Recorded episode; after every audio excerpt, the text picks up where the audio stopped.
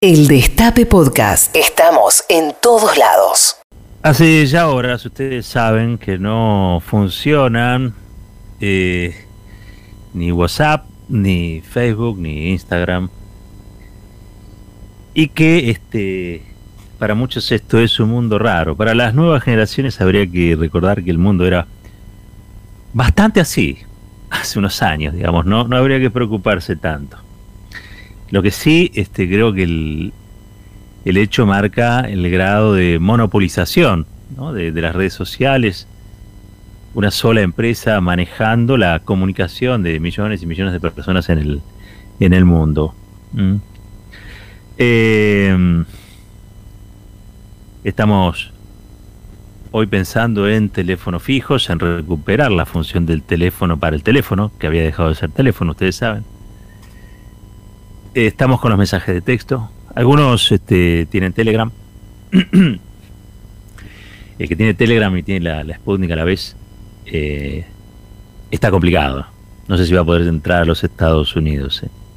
Bueno, nada, dicho esto, en un rato seguramente vamos a estar ampliando la información y el análisis en relación a este corte abrupto de ya seis horas, ¿no? Este, donde ha habido también una caída importantísima de alrededor de 7 mil, 8 mil millones de dólares de este, las acciones de, Facebook en el mundo.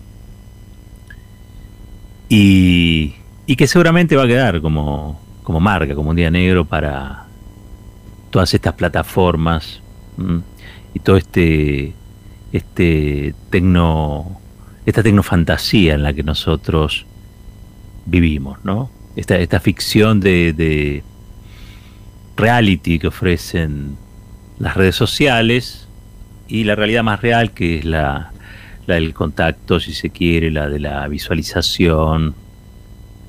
En un rato prometo, prometo que vamos a informar y ampliar y analizar eh, esto que ha sucedido en un día atípico y totalmente extraordinario. Ahora vamos a lo que a lo que quiero charlar hoy. En la mañana del, destape hoy estuvo hablando el jefe del blog del Frente de Todos, el diputado Máximo Kirchner.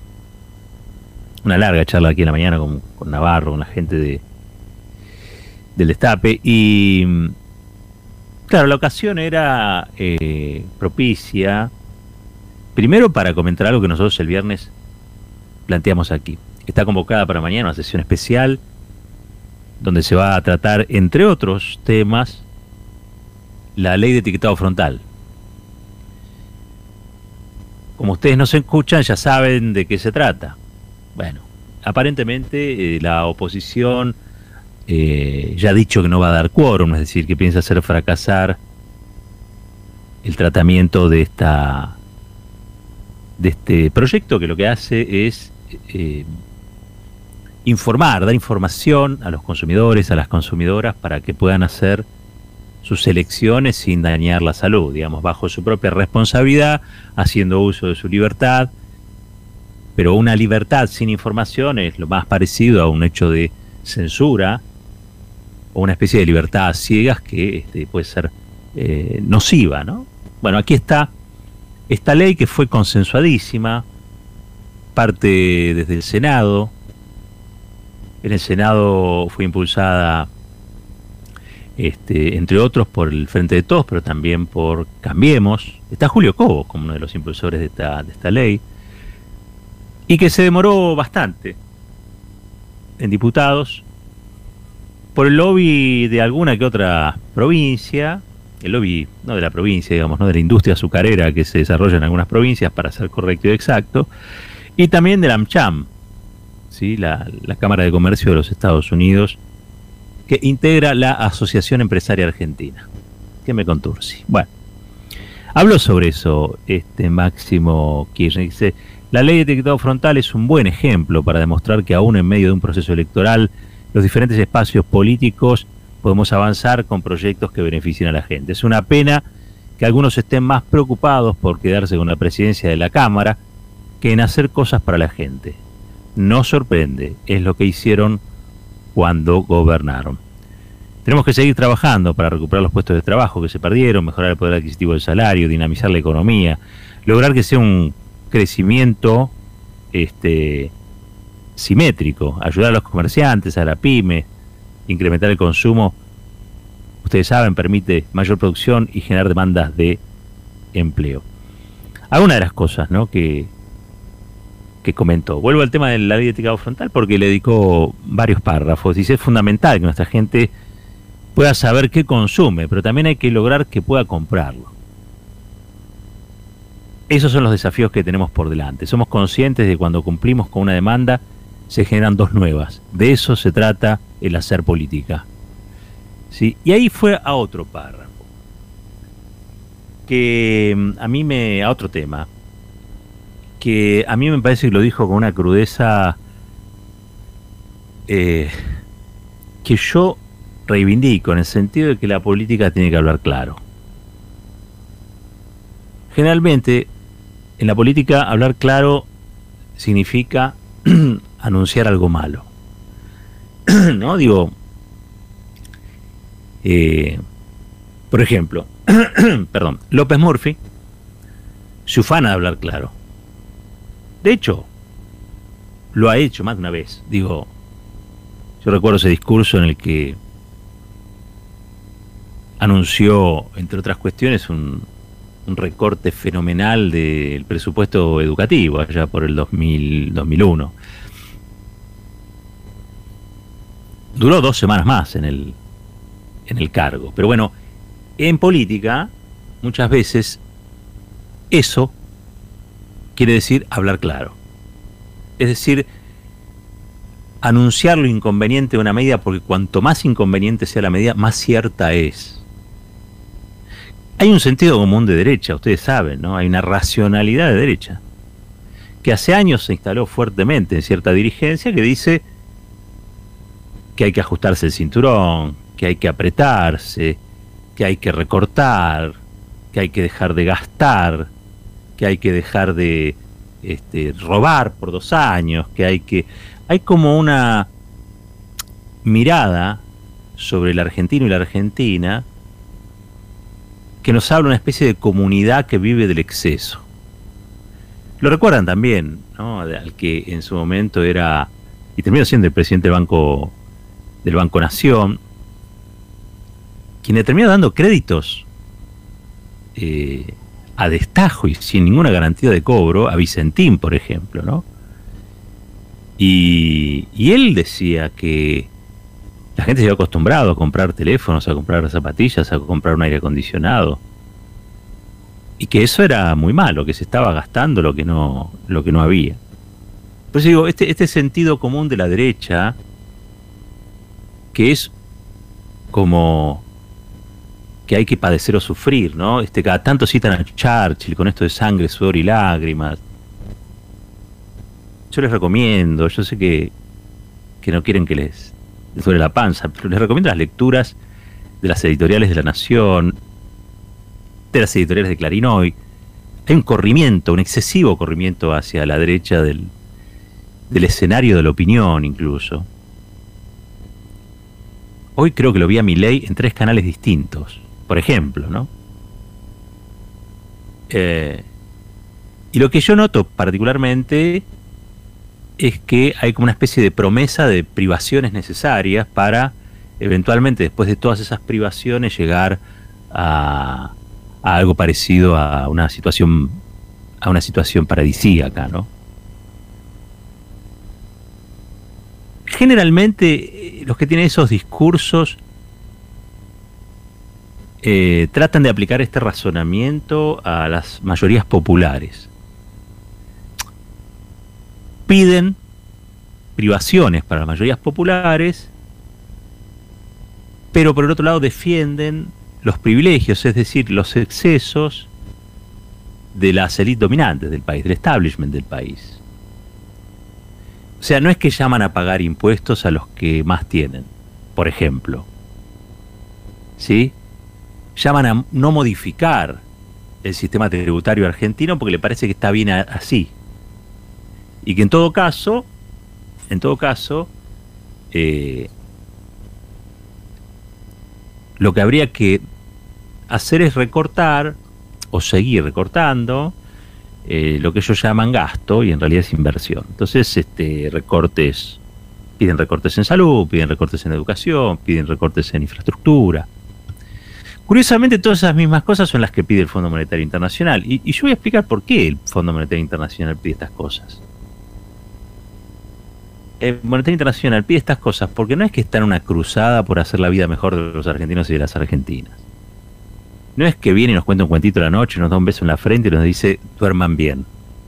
El Fondo Monetario Internacional necesita cobrar lo que prestó.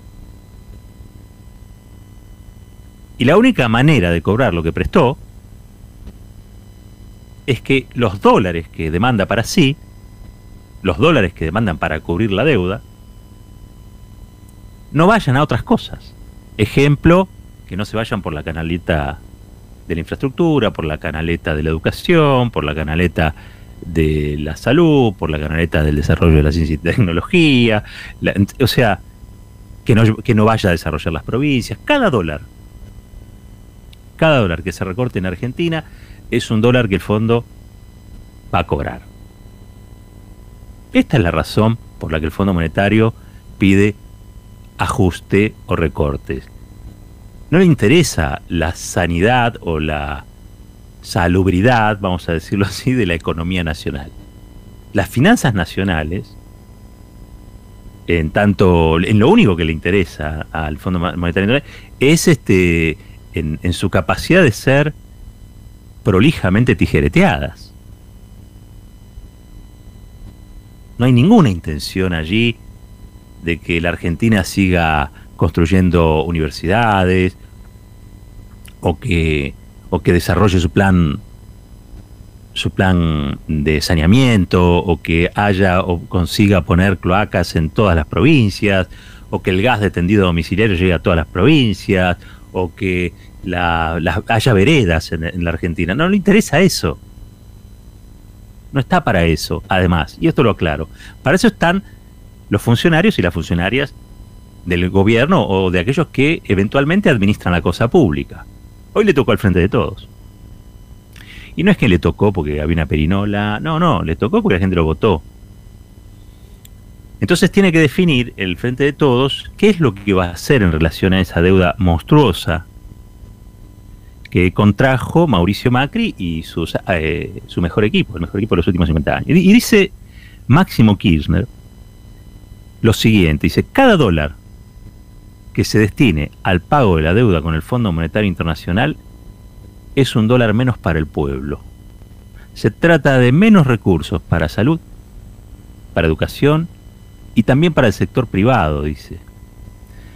Y cuestionó a los medios que habitualmente ayudan a ocultar el daño profundo que produjo ese endeudamiento, el endeudamiento macrista. Dijo, son los mismos medios que instalan que yo soy antiempresario porque eso que hacen no permite debatir los temas de fondo. Nosotros tenemos una visión estratégica del país. Las decisiones de Cristina con vaca muerta, con la apertura de los laboratorios durante su gestión que hoy permiten avanzar con la producción de vacunas, o lo que sucedió con las AFJP. Esa visión estratégica implica tener en cuenta que Argentina se integre al mundo desde su identidad y sus necesidades, lo que implica contemplar las asimetrías económicas, sociales y culturales de nuestro pueblo. Es hora es hora de que los mercados asuman la existencia de la gente. En Argentina viven 46 millones de personas. Cualquier política que nos demos tiene que ser en el marco de la existencia y las necesidades de esos argentinos y argentinas. Es nuestra obligación, termino diciendo, construir futuro, pero para eso tenemos que construir el presente. Es una definición clarísima. Es una definición clarísima de Máximo Kirchner porque creo que plantea claramente cuál es lo que antes se llamaba la disyuntiva de la hora. Disculpen que me pongo un poco anacrónico, pero es la disyuntiva de la hora. Hay una hora, es este momento, es este presente. Bueno, ¿qué es lo que hay que resolver? Y bueno, acá hay una cuestión que no es menor. Es si vos, si vos producís para pagarle al Fondo Monetario Internacional o para pagar la enorme deuda social que hay con el pueblo argentino, de los cuales ustedes saben, más del 40% es pobre. Y más del 50% de los pibes en la Argentina, las pibas nacen en hogares pobres. Y lo dice Máximo Kirchner, y yo lo reafirmo, cada dólar que se vaya a usar para pagar al Fondo Monetario Internacional es un dólar que no va a ir a satisfacer esas necesidades básicas no satisfechas. ¿Eso quiere decir que no hay que pagarle al Fondo Monetario Internacional? No, lo que quiere decir es que no le puedes pagar con ajuste. Para los que son medio tololo y no entienden bien, porque los hay, que no puedes pagar con ajuste porque no hay más nada que ajustar. A los únicos que hay que ajustar o se podría ajustar en la Argentina es a los que fugan dinero, y eso se está haciendo, y es a los que evaden, eso no se está haciendo. O no se está haciendo con la, con la enjundia que podría ser, porque no es un problema solamente de la FIP, es un problema del foro penal tributario, es un problema de los jueces que hacen la vista gorda. ¿Por qué? Porque hoy se conoció el escándalo de este, los Pandora Papers. Corriente de lo que sucedió. Y los y las argentinas que pueden hacerlo, que no son todos, o sea, yo no tengo offshores, creo que cualquiera de los que nos está escuchando no tiene offshore. No se dedica a eso, no nos dedicamos a eso, no sabemos ni cómo se usa. No, tendríamos eh, por dónde empezar para tener un offshore. Es más, tengo una muy mala noticia para darle, ni siquiera cotizamos entre, entre aquellos que se disputan los buffets este, eh, globales que arman esas arquitecturas eh, legales, financieras, para eludir o para evadir impuestos, llevárselo a través de offshore paraísos fiscales o a guaridas fiscales, y de ese modo ocultárselos a los fiscos de cada estado. ¿Sí? Que es la manera en la que se ha empobrecido la Argentina. La Argentina no es un país pobre, la Argentina es un país empobrecido. Ahora, está empobrecido porque está empobrecido porque los argentinos somos este, unos negados, está empobrecido porque somos vagos para trabajar, está empobrecido porque trabajamos poco, está No, está empobrecido por unos vivos bárbaros, que en vez de reinvertir el dinero que ganan en la Argentina, ganan en la Argentina, saben, como ya dijo el presidente offshore que tuvo la Argentina, que es Mauricio Macri, que buena parte de la rentabilidad se obtiene evadiendo impuestos. Hay excedentes que no tributan. ¿Y por qué no tributan? ¿Por qué no pagan impuestos esos excedentes? Porque bueno, no pagar impuestos en la Argentina es un gran negocio. Solo no pagar el IVA te da un 21% más. Y hay estudios, y hay bancos, estudios de abogados, y hay bancos que se dedican, ustedes saben, precisamente a construir esos túneles por donde la riqueza argentina fuga al exterior, al exterior del país o al exterior del circuito financiero. Eso nos vuelve pobres, eso nos empobrece. Además, además, por supuesto, de los planes de ajuste que exige el Fondo Monetario Internacional. Por eso hay que romper con esa lógica. Algunos creen en serio, en serio, que la solución pasa por ahora descubrieron que hay que escuchar a la gente. A la gente hay que escucharla cuando vota. No es que hay un día que uno se da cuenta que hay que escuchar a la gente. A la gente hay que escucharla siempre. Es más, yo diría que a la gente hay que conocerla. Si uno pretende gobernar la Argentina, tiene que conocer la Argentina. Miren, se puso de moda esa palabra de Capuzoto en algún momento, esa frase de Capuzoto que decía, gobiernan un país que detesta. No sé si sea de Capuzoto o de Saborio, la verdad que estoy ahora un poco falto de memoria. Ha sido un día, ha sido un día largo. Pero bueno, Macri y sus amigos querían gobernar un país al que detestan. Detestan al país, detestan a su gente. Si le das a elegir, este, eh, quisieran este, vivir en otro país. Lo que pasa es que la plata la ganan acá. Y si lográramos que ganaran la plata acá y pagaran sus impuestos acá, todos seríamos felices. Pero no, la quieren ganar acá y se la quieren llevar afuera. Entonces viven como deslocalizadamente, tienen como una especie de Dr. Jekyll y Mr. Hyde. Eso es Mauricio Macri, esa es la banda este, con la que él llegó al gobierno. Pero de este lado, de este lado, no es que detestan al país, es otro el pecado que yo observo, que es que no conocen, no saben, no tienen idea. Entonces ahora descubren que tienen que escuchar. Y ya la van a estar escuchando, esta, esta, esta, esta, esta palabra, porque cada tanto les agarra una moda, ¿no? Ahora hay que, poner. ¿Saben quiénes decían estas cosas? Cambiemos. Que les dicen los chantas estos de los este los consultores, consultores internacionales, esos que ganan elecciones acá o en Turquía o en México y a todos les venden la misma la misma cosa, unos chantas divinos, vende humo espectaculares. Entonces tienen una especie de, de, plan, más o menos, un, plan, un plan que le venden a, a distintos países, con distintas culturas, distintas este, idiosincrasias, todo no importa. Pero les dicen, no, no, pero en todos lados es igual. Usted póngase a escuchar. Y en función de que escucha, la gente va a entender que usted es un gran estadista, es un gran dirigente, es un gran candidato y lo va, lo va a ungir. Eso dicen. Eso dicen. Y los que están un poco perdidos compran, porque hay mucha arquitectura, ahora que usamos la palabra, vacía. Esto me hace acordar como cuando en la época de la que se lanzaba la promoción industrial, había galpones y adentro no había máquinas, y sin embargo figuraban como que había máquinas produciendo, trabajando. Se habían hecho para que, eh, para que vos te pudieras radicar en distintas provincias, no tuviese que pagar impuestos. Era para fomentar la industrialización de, las provincias. Y nada, en muchos casos se fue un curro. Y llegaban y los galpones estaban vacíos. Eran todos tinglados y adentro no había nada, no había máquinas, no había obreros, no había nada de nada. Bueno, hay, hay una política que es igual, que está vacía. Entonces, lo que le hace falta es un discurso. Vienen unos y así como cambian las gomas en, en la Fórmula 1, plum, ya está, le pusimos discurso. Che, pero aparte ese, ese discurso tiene que tener otras cosas. Bueno, vienen y como también le ponen las gomas en las carreras, le adosan otras cuestiones. Y así van construyendo un, candidato, una, una, campaña. Bueno, de Narváez fue un gran ejemplo de todo eso este, gran ejemplo de todo eso. Van comprando y, como tiene plata, todos le quieren vender y le venden cualquier cosa. Y aquello que conecta con algún tipo de prejuicio o algún tipo de tara que tiene, más todavía.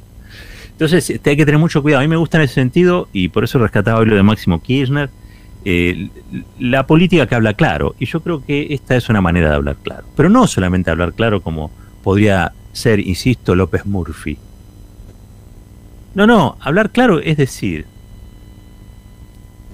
entre otras cosas, por qué uno puede estar pasándola mal. Pero a su vez, prometer una salida. Pero que esa salida no sea solamente sacrificio y sacrificio y sacrificio. Que esa salida sea el sacrificio, ¿saben qué? Acompañado de corregir los problemas de fondo. Y esos problemas de fondo en la Argentina están clarísimos. Tienen que ir presos los que vaden, tienen que ir presos los que fugan, tienen que ir presos los que endeudan.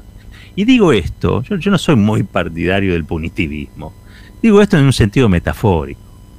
Tienen que pagar de alguna manera, o con el descrédito público, o con, o con que les hagan pagar. Yo no me conformaría con que les hagan pagar lo que vaden. Me conformaría con que les hagan traer la plata que tienen afuera. Este, a mí verlos con traje raya, menos traje raya, a mí me da igual, la verdad, de soy sincero. Con que dejen de dañar al país yo me conformo. Pero ¿cuántos empresarios presos vimos por evadir impuestos? Ninguno. Terminan siendo presidente, como Mauricio Macri. Esa es la realidad de la Argentina. Y después queremos que no haya casi la mitad del país que sea pobre. ¿No se dan cuenta que una cosa explica la otra? Y me gusta que haya, insisto, políticos que hablen claro, hablen de estas cuestiones. Pero claro, todo esto va a estar tapado por una avalancha de otras temáticas, de otros asuntos, de otras agendas. Es una situación muy desgraciada la, la que estamos, estamos atravesando, porque pareciera que cierta dirigencia eh, ha quedado empantanada en una visión donde o las cosas son fáciles o no se hacen. Entonces, van a la solución facilista, que es exigirle algún tipo de sacrificio al pueblo. Y yo creo que los que se tienen que sacrificar son los dirigentes. ¿Qué quieren que les diga? Porque mm, eligieron hacer esto. Por eso en algún momento creo que el, propio Máximo Kirchner plantea de que vos resolvés un problema y generás mayor demanda. Y ese es el desafío de la política. Claro, sí. Siempre tratar de resolver problemas mayores. Y no ir por el sendero de, lo fácil. No ir por el sendero de quedar bien con todos. No ir por el atajo de que, bueno, todos queremos lo mismo. No, hay gente que no quiere lo mismo. El que va de impuestos no quiere que se los cobren. Entonces usted pone a un maestro, una maestra de escuela, a un laburante del tercer cordón que todos los días se levanta a la mañana, es un gran sacrificio para hacer lo suyo, y no va a tener el mismo interés que el señor que va de los impuestos para que no le puedan pagar mejores salarios al docente, a la docente, o para que la industria donde ese señor o esa señora trabajan funcione. ¿Se entiende o no se entiende?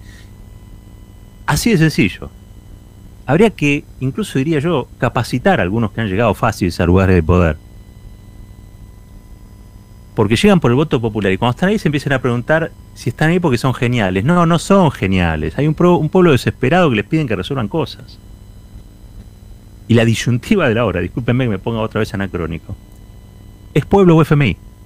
Hay que tener en claro eso.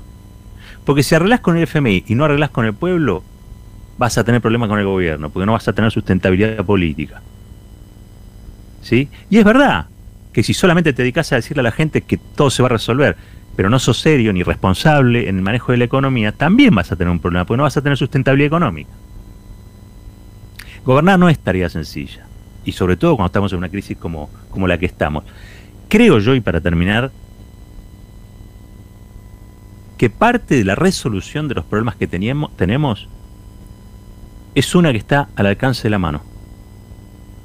Que basta con hacer todos los días un poquito de eso nada más